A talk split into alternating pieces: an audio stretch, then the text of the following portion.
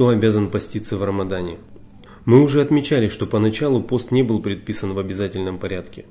По этому поводу в Коране сказано «А тем, которые способны поститься с трудом, следует в искупление накормить бедняка. А если кто добровольно совершает доброе дело, то тем лучше для него. Но вам лучше поститься, если бы вы только знали». Шейх Ас-Саади в комментарии к этому аяту писал Всевышний Аллах позволил вместо соблюдения поста накормить за каждый пропущенный день одного бедняка. Это предписание оставалось в силе короткое время, когда Аллах только не спаслал повеление соблюдать пост. Пост был настолько непривычен для мусульман, что категорическое повеление поститься могло стать обременительным для многих людей. И поэтому премудрый Господь пожелал постепенно подготовить своих рабов к более тяжкому предписанию и позволил им самостоятельно делать выбор между соблюдением поста и кормлением бедняка. Но подчеркнул, что для них будет лучше поститься – Впоследствии Аллах повелел соблюдать пост в обязательном порядке каждому, кто способен поститься, и позволил разговляться и возмещать пропущенный пост каждому, кто испытывает временные трудности. Таким образом, пост был вменен в обязанность мусульманам, а правила его соблюдения приняли свою окончательную форму. В связи с этим все люди делятся на 10 категорий. В первую категорию входят мусульмане, достигшие зрелого возраста, находящиеся в здравом уме, способные поститься, которым ничто не мешает соблюдать пост. Они обязаны соблюдать пост в Рамадане и не имеют права переносить его на другое время, что подтверждается текстами Корана и Сунны, а также единым мнением мусульманских богословов. Всевышний сказал, в месяц Рамадан был неспослан Коран, верное руководство для людей, ясные доказательства из верного руководства и развлечения. Тот из вас, кого застанет этот месяц, должен поститься. Повеление поститься также упоминается во многих хадисах, и между богословами нет разногласий по поводу того, что пост обязателен для тех, кого можно охарактеризовать перечисленными выше пятью качествами. Что же касается неверующих, то они не обязаны соблюдать пост, и если даже они сделают это, их усилия окажутся бесполезными, потому что никакое поклонение от них не принимается. Всевышний сказал – если ты станешь приобщаться товарищей, то тщетным будут твои деяния, и ты непременно окажешься одним из потерпевших убыток. Если человек обратился в ислам во время Рамадана, то он обязан поститься вместе с мусульманами до конца месяца и не должен возмещать пропущенные дни поста. По этому поводу в Коране сказано «Скажи неверующим, что если они прекратят, то им будет прощено то, что было в прошлом». И если он принял ислам в дневное время суток в Рамадане, то он обязан воздерживаться от еды, питья, полового возбуждения и всего, что делает пост недействительным, до конца дня, но не должен возмещать этот день, потому что в начале дня он еще не относился к числу тех, кто обязан поститься. Ко второй категории относятся малолетние дети, не достигшие половой зрелости. Они не обязаны поститься до тех пор, пока не достигнут этого возраста. Передаются слов Али бин Абу Талиба, что посланник Аллаха, саллаллаху алейхи вассалям, сказал «Есть три группы людей, чьи деяния не записываются. Это спящий человек, пока он не проснется, малолетний ребенок, пока он не вырастет, и слабоумный, пока к нему не вернется разум». Однако опекун ребенка должен приучать его к выполнению религиозных обязанностей и велеть ему поститься, когда тот уже сможет воздерживаться от еды и питья в течение дня. Ребенок с ранних лет должен воспитываться в духе праведности и набожности, чувствуя себя членом мусульманской общины. Именно так поступали наши праведные предшественники, да будет доволен ими Аллах. Сподвижники приучали своих детей к посту с ранних лет и отправлялись в мечеть вместе с ними. А когда те начинали ощущать голод и становились беспокойными, они давали им игрушки из меха и тому подобное, чтобы дети могли поразвлечься. К сожалению, сегодня многие родители и опекуны детей пренебрегают такой практикой и не велят своим детям поститься в Рамадане. Более того, некоторые из них даже запрещают детям соблюдать пост, несмотря на их собственные желания. Они полагают, что делают добро своим детям и проявляют к ним сострадание и милосердие, но они заблуждаются. Подлинным милосердием к детям является выполнение обязанностей перед ними, воспитание их в духе исламской морали и праведности, обучение их духовным ценностям и традициям, нравственным достоинствам и полезным наукам. Тот же, кто запрещает своим детям приобщаться к вере или делает упущения в их воспитании, в действительности грешит против них и против самого себя. Безусловно, это не относится к тем, кто не позволяет поститься детям, которым не рекомендуется воздерживаться от еды или питья по состоянию здоровья или по другим причинам. Еще большим заблуждением является позиция тех родителей, которые вообще не дают своим детям религиозного воспитания, ссылаясь на то, что никто не должен давить на детскую психику, и ребенок должен самостоятельно сделать сознательный выбор между верой и неверием. Огораживая своих детей от верующих товарищей и наставников, они лишают их мусульманской духовности и наносят порой непоправимый ущерб формированию их личности. Более того, ребенок никогда не оказывается в изоляции от внешних факторов, но постоянно испытывает на себе воздействие окружающего общества. И если родители действительно хотят видеть своего ребенка праведным и благодарным, они обязаны воспитывать его в духе ислама, как этому учил Божий посланник, саллаху алейхи вассалям. Передают, что Сабра бин Маабад рассказывал, что посланник Аллаха, саллаху алейхи вассалям, сказал, «Когда ребенку исполнится 7 лет, велите ему совершать намаз, когда же ему исполнится 10 лет, то наказывайте его за небрежное отношение к нему. В этом проявляется искренняя забота за будущее ребенка, желание уберечь его от заблуждения и той безнравственности, которая беспощадно разрушает душу людей, далеких от религии Аллаха. Безусловно, родители несут ответственность за это не только перед Аллахом, но и перед обществом. В хадисе Абдуллаха бин Умара рассказывается, что пророк, саллаху алейхи вассалям, сказал «Каждый из вас пастырь, и каждый в ответе за свою паству. Повелитель-пастырь и мужчина-пастырь, несущий ответственность за обитателей своего дома, и женщина-пастырь, несущая ответственность за дом своего мужа и его детей. Таким образом, каждый из вас пастырь, и каждый в ответе за свою паству. Достижение половой зрелости у юношей определяется появлением одного из трех признаков. Полюция во сне или в другое время. Всевышний Аллах по этому поводу сказал – когда дети из вашего числа достигнут половой зрелости, то пусть они спрашивают разрешения, как спрашивают разрешения те, кто старше их. Использованное здесь слово «хулм» обозначает половая зрелость, подразумевается начало полюции. От него образовано слово «ихтилам», означающее полюция, сновидение. Появление волос на лобке.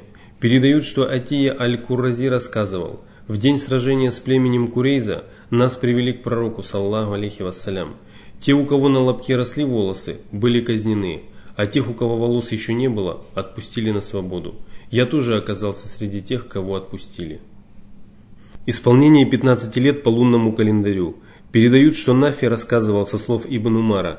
В день битвы при Ухуде, когда мне было 14 лет, посланник Аллаха, саллаху алейхи вассалям, увидел меня, но не разрешил мне участвовать в бою. А во время битвы Урва, когда мне уже исполнилось 15, он увидел меня и позволил мне сражаться. Нафи сказал, когда Умар бин Абделязиз был халифом, я пришел к нему и рассказал ему хадис, а он сказал, поистине это и есть тот возраст, когда ребенок становится взрослым. Потом он написал своим наместникам, чтобы они назначили обязательное вознаграждение тому, кому исполнилось 15 лет. Девушки также достигают половой зрелости, когда у них появляется один из этих признаков, или же начинается менструации. Девушка, у которой начинается месячное кровотечение, считается половозрелой и обязана выполнять религиозные предписания, даже если ей не исполнилось 10 лет. Если признак половой зрелости появляется у юноши или у девушки днем в Рамадане, то соблюдение поста для них становится обязательным.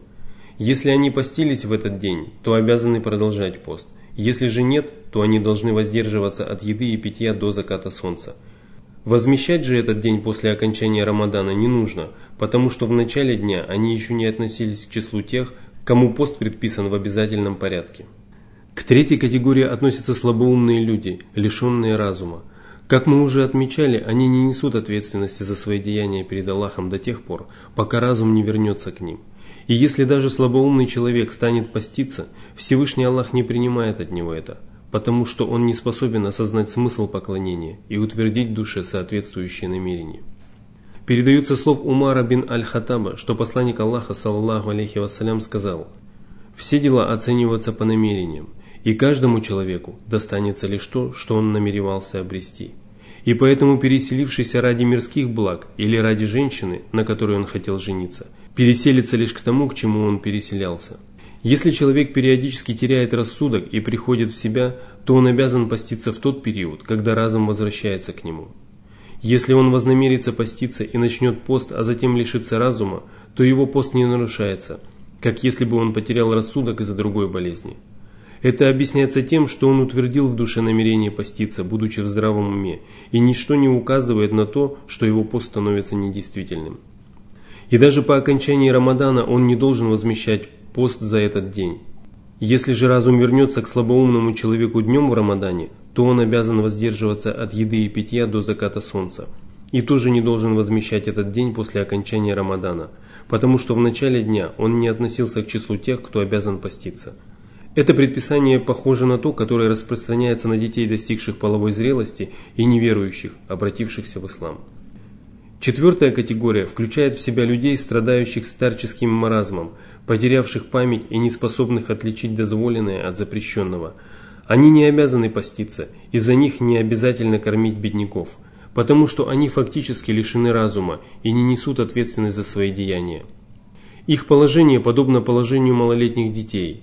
Если же разум периодически возвращается к ним, то в период прозрения они обязаны поститься, совершать намаз и выполнять прочие религиозные обязанности. К пятой категории относятся люди, которые не способны поститься и не имеют надежду на выздоровление или восстановление сил. Причиной этого может быть глубокая старость или заболевание, от которого невозможно исцелиться. Например, раковая опухоль с метастазами. В таком состоянии человек не обязан поститься, потому что он не может выдержать голод и жажду. В Коране по этому поводу сказано «Бойтесь Аллаха по мере своих возможностей». Аллах не возлагает на человека сверх его возможностей.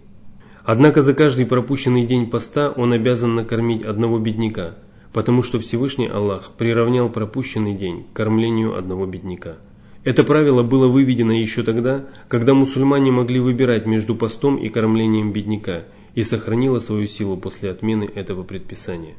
Имам Аль-Бухари писал, что касается стариков, которые не в состоянии поститься, то Анас в течение одного или двух лет, когда он постарел, не соблюдал пост и кормил каждый день одного бедняка хлебом и мясом. Ибн Аббас тоже говорил, что пожилые люди, не способные поститься, могут накормить за каждый день одного бедняка. Таким образом, если мусульманин не постился в Рамадане по одной из вышеуказанных причин, то он должен приготовить еду и накормить 29 или 30 человек, по одному человеку за каждый день Рамадана – он может кормить одного человека каждый день в Рамадане, или кормить сразу всех после окончания месяца, или кормить нескольких нуждающихся поэтапно. Но самое главное, чтобы он делал это только за те дни поста, которые уже миновали. Если же он накормит 30 нуждающихся после окончания первого дня поста, то это зачтется ему только за один день, потому что оставшиеся дни поста еще не наступили, и время возмещать их еще не пришло. Если такой способ возмещения обременителен, то разрешается передать нуждающимся мусульманам по одному муду зерна, риса или других продуктов питания за каждый пропущенный день. Муд – это арабская мера сыпучих тел. Во время пророка Мухаммада, саллаллаху алейхи вассалям, один муд вмещал 510 грамм высококачественной пшеницы. Естественно, что при отмеривании более плотных продуктов, таких как рис или сыр, масса одного муда увеличивается – и наоборот, при отмеривании менее плотных продуктов масса одного муда уменьшается. Кормление бедняков не засчитывается за пропущенный день, если мусульманин накормил того, кто не нуждается в материальной поддержке. Например, если он организовал ужин в мечети, на который собрались молящиеся мусульмане, не нуждающиеся в помощи. Поэтому для возмещения поста кормить нужно только бедных мусульман. Мусульманский шариат преисполнен мудрости и милосердия, ибо Господь Всемогущий не спасал людям только безупречные законы, которые идеально вписываются в их жизнь, регулируют ее самым лучшим образом и нисколько не обременяют их. Благодаря этому каждому человеку предписано совершать только то, что приносит ему радость и облегчение, и поэтому верующие довольны тем, что Аллах их Господь, что ислам их религия, что Мухаммад их пророк. Они благодарят своего Господа за эту прекрасную религию и за то, что Он ведет их прямым путем, в то время как многие из людей сбились с него и блуждают во мраке невежества и неверия.